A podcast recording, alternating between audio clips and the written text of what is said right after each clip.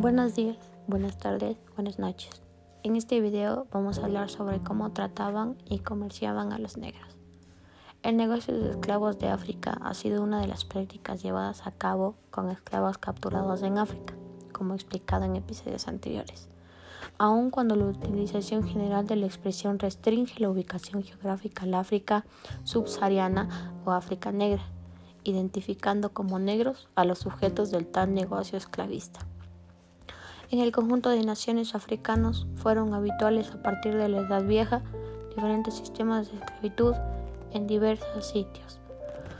Una vez que el negocio árabe de esclavos y el negocio atlántico de esclavos iniciaron, los sistemas esclavistas locales cambiaron y pasaron a proporcionar cautivos a los mercados esclavistas de otros continentes. Esclavitud en África. Conjuntos como los Imbalaga de Angola y los Naucensis de Tanzania servían como intermediarios o bandas errantes, realizando guerras contra los estados de África para capturar personas y exportarlas como esclavos.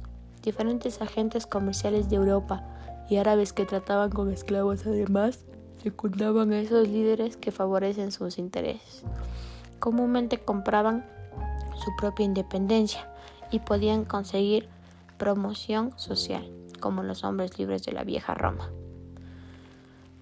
Hablemos solo del comercio en el Océano Atlántico.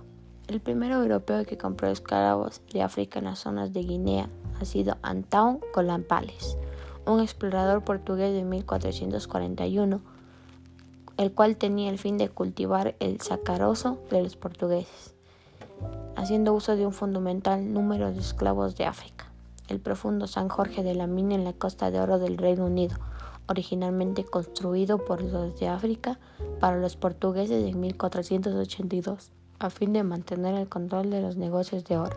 Se ha convertido en un fundamental depósito de esclavos que eran transportados al Nuevo Mundo.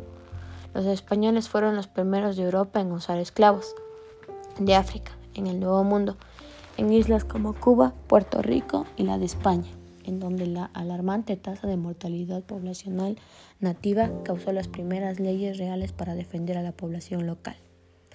Los primeros esclavos de África llegaron a los de España en 1501, poco tiempo después de que la bula menor intercarretera de 1493 concediera todo el Nuevo Mundo a España. El negocio del tránsito de esclavos alcanzó su punto más alto hacia finales del siglo XVIII, una vez que el más grande número de esclavos fueron capturados con expediciones realizadas en el centro de África Occidental en medio de estos esclavizadores en masa. Se hallan al imperio Oyo. A bordo iban bastantes más de un centenar de esclavos capturados en África.